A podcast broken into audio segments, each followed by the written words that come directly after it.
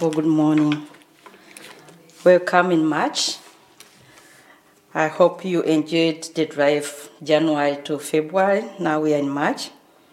We thank God that He has brought us far in 2023. Let us pray.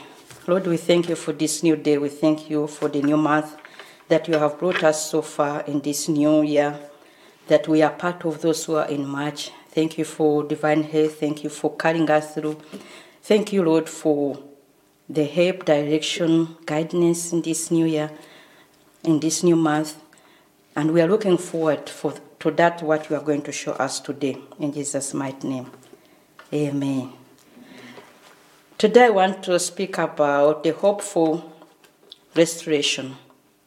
Restoration. When do we need restoration?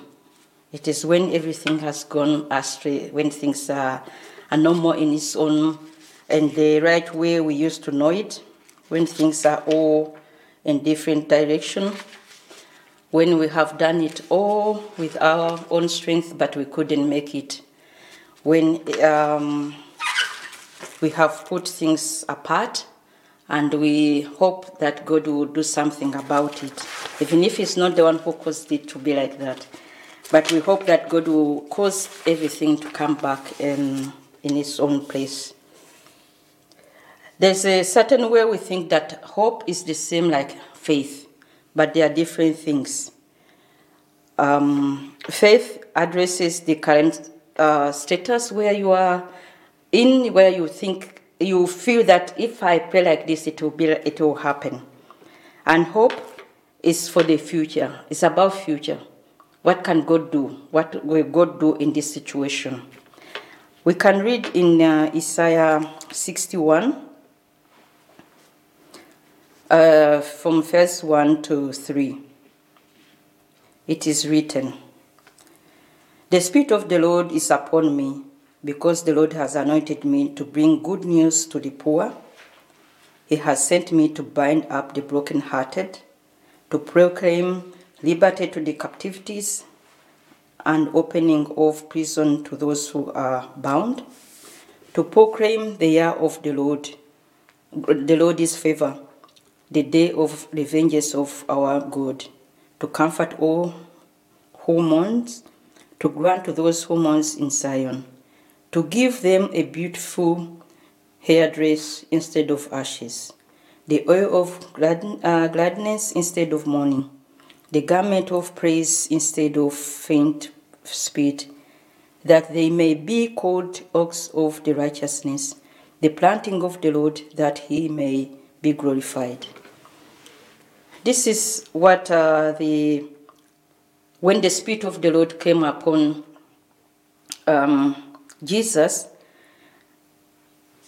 he, he came to proclaim the good news to us. That means before we had bad news, it could be it was war, it could be it was famine. Then the Spirit of the Lord came upon Jesus to proclaim good news to us, to, pro, uh, to bind what is broken, to, uh, to open the prison doors. There are those who are being arrested for things that they have not done. They could be political uh, prisoners, they could be religious prisoners, or different type of prison. It could be also the things we do ourselves. We bring us ourselves into trouble, and God will come, or He sends Jesus to open those doors so that we can come out. The hope for uh, restoration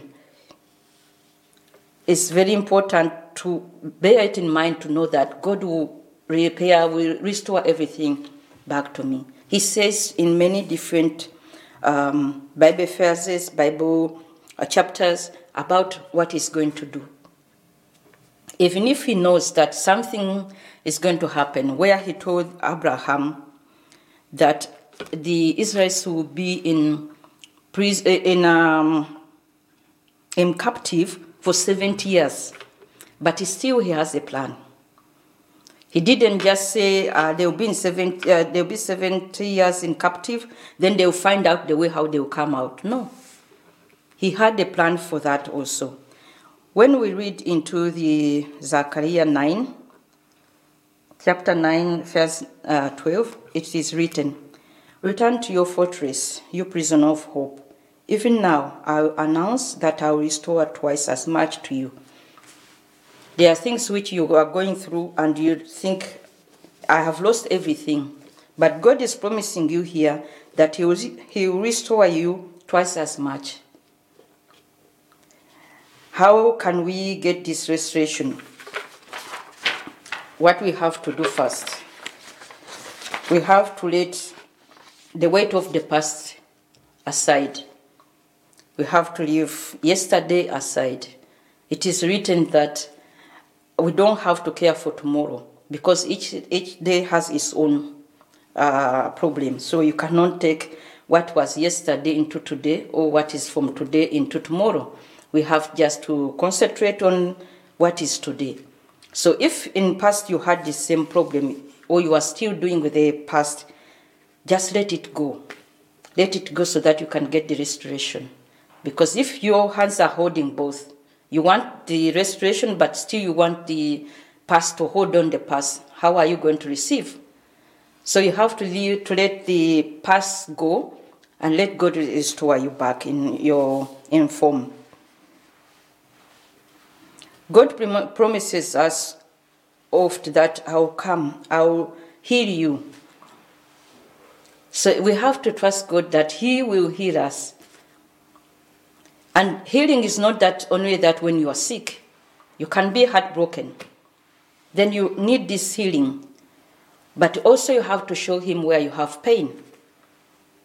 If you hide it, still you have your pain. Even if God can heal you, but if you hide it, he cannot just force himself in, to help you.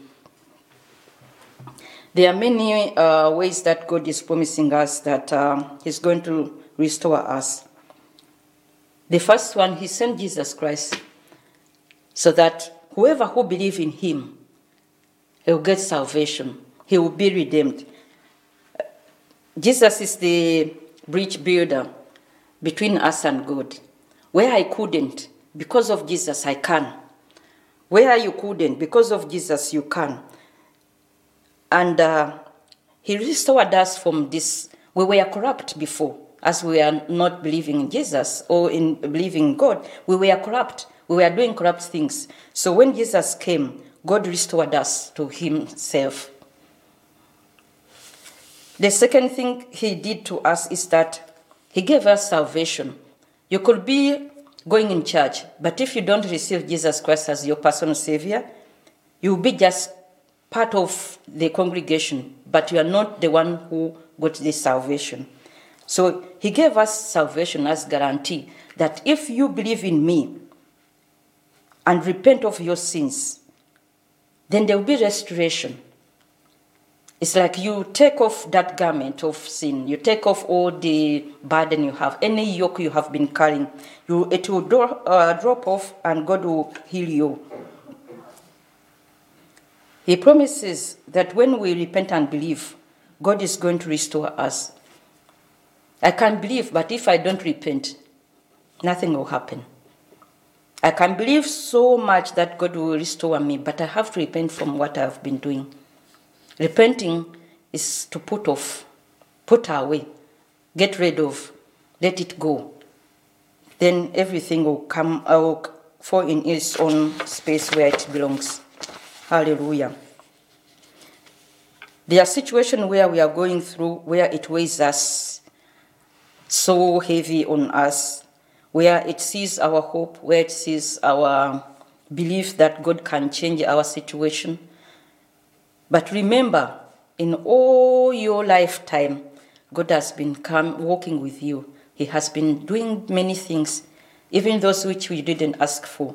God has been doing it for you to show you I'm the only way that you can get peace. You, I'm the only way where you can get hope. I found uh, many um, uh, verses in uh, uh, Jeremiah 33 where God promises us the restoration. In, for example, Jeremiah 33, verse 3, he says, Call to me, I will answer you, and tell you great and unsearchable things you don't know. If I call upon the Lord, God will come through for me. And I don't have to wait until everything is normal, where I cannot even know where to go. Let me call Him on time. Because you know what you can and what you can't. We have tried it all. We have tried it all by our own strength, and we have found out that we cannot do all things. But with God, we can do all things because the one who is in us is greater than the one who is in the world. Also in verse 6 is written, I'll bring health and healing to you. I'll heal your people. I'll let them enjoy abundant peace and security. Where we don't know what is tomorrow bringing, God is promising is going to heal you and is going to bring you joy. Joy is something we have forgotten about. We uh, we will not, we, we forgot to enjoy what we have because we are running after the next. We are running after the next. If you had a new, um, you bought a new handy yesterday, maybe at the end of the year, there will be a new one again, new edition. That means we will be running after that one new one we cannot enjoy what we have that. We just have it in hand next day someone has something better and wish I I wish I could have this or that. He promises here, I'll bring, that is verse 7, I'll bring Judea and Israel back from captivity and we rebuild them as they were before. God is promising you, He will take you out of the captivity. It could be um, we are in um, how did I, uh, we behave in certain way. There's things that we are addicted to, and it is not easy to come out. But God say He's going to bring us back from captivity, from addiction, from sickness, from anything that has been holding us captive, and rebuild us back in our original uh, way He wishes us to be or to become. He says in verse 8, Jeremiah 33, verse 8, I will cleanse them from all the sins they have committed against me, and I will forgive all their sins of rebellion against me. That when I come to God and say, I've sinned against you, but uh, you know, I have to have a repentant heart. If I just say and I don't mean it, it will not change anything. But God is ready to cleanse me.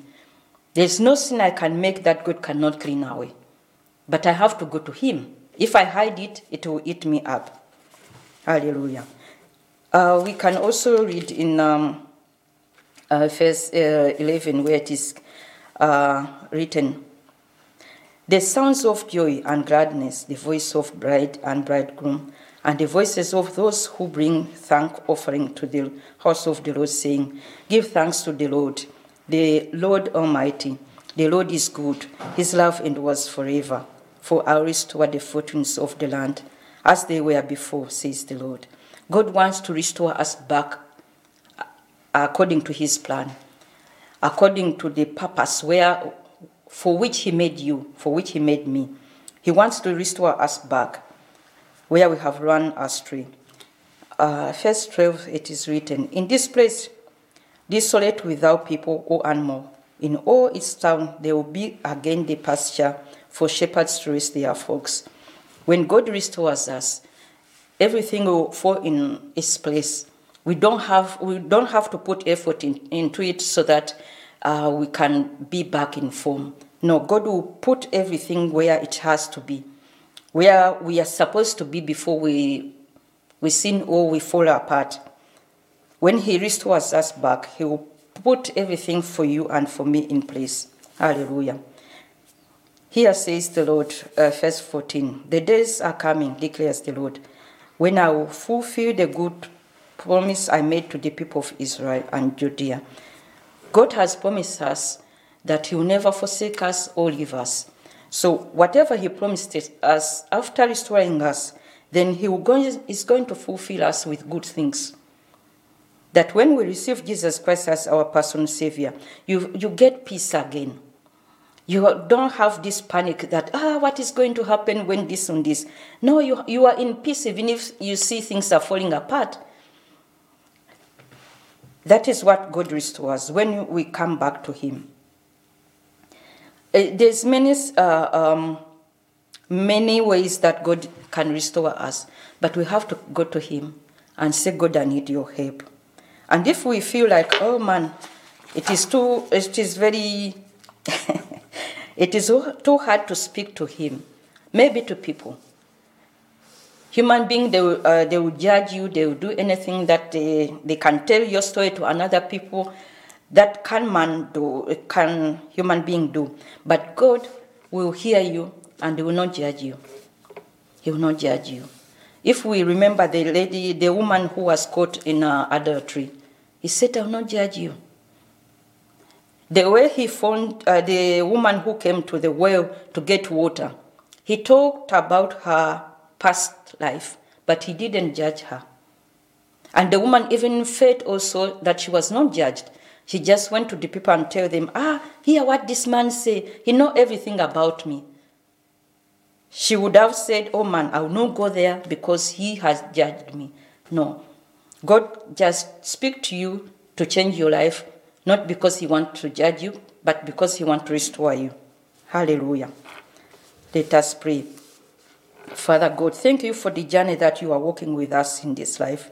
Thank you that you know our ways. Thank you, Father, that you know what we are going through. Thank you, Father, that we have the hope that you restore us. You, you want to restore us if we repent of our sin, if we come back to you, if we run back to you. Help us where it is hard for us to come back to you. Just as you say you are going to restore us, reach us there where we are, where we are standing right now, where we are hiding right now. Lord, we are asking you that we cannot come out of that place without your help. Help us to come out and get the restoration needed. Father, if it is things that we have made that make our body does not look like the way it used to look, but you can restore it. If you can cause a blind man to see, if you can cause a lame man to walk, if you can raise the dead to life, you can also restore us back to that what you want us to become. Lord God, forgive us where we have tried with our own strength to find out how to restore the past. But we want to stand in this day and say, Lord, we need your restoration back to the right way you want us to be. And forgive us where we have run away, where it has been painful, but still we are coming back and we are looking forward to what we are going to do in our lives. In Jesus' mighty name. Amen.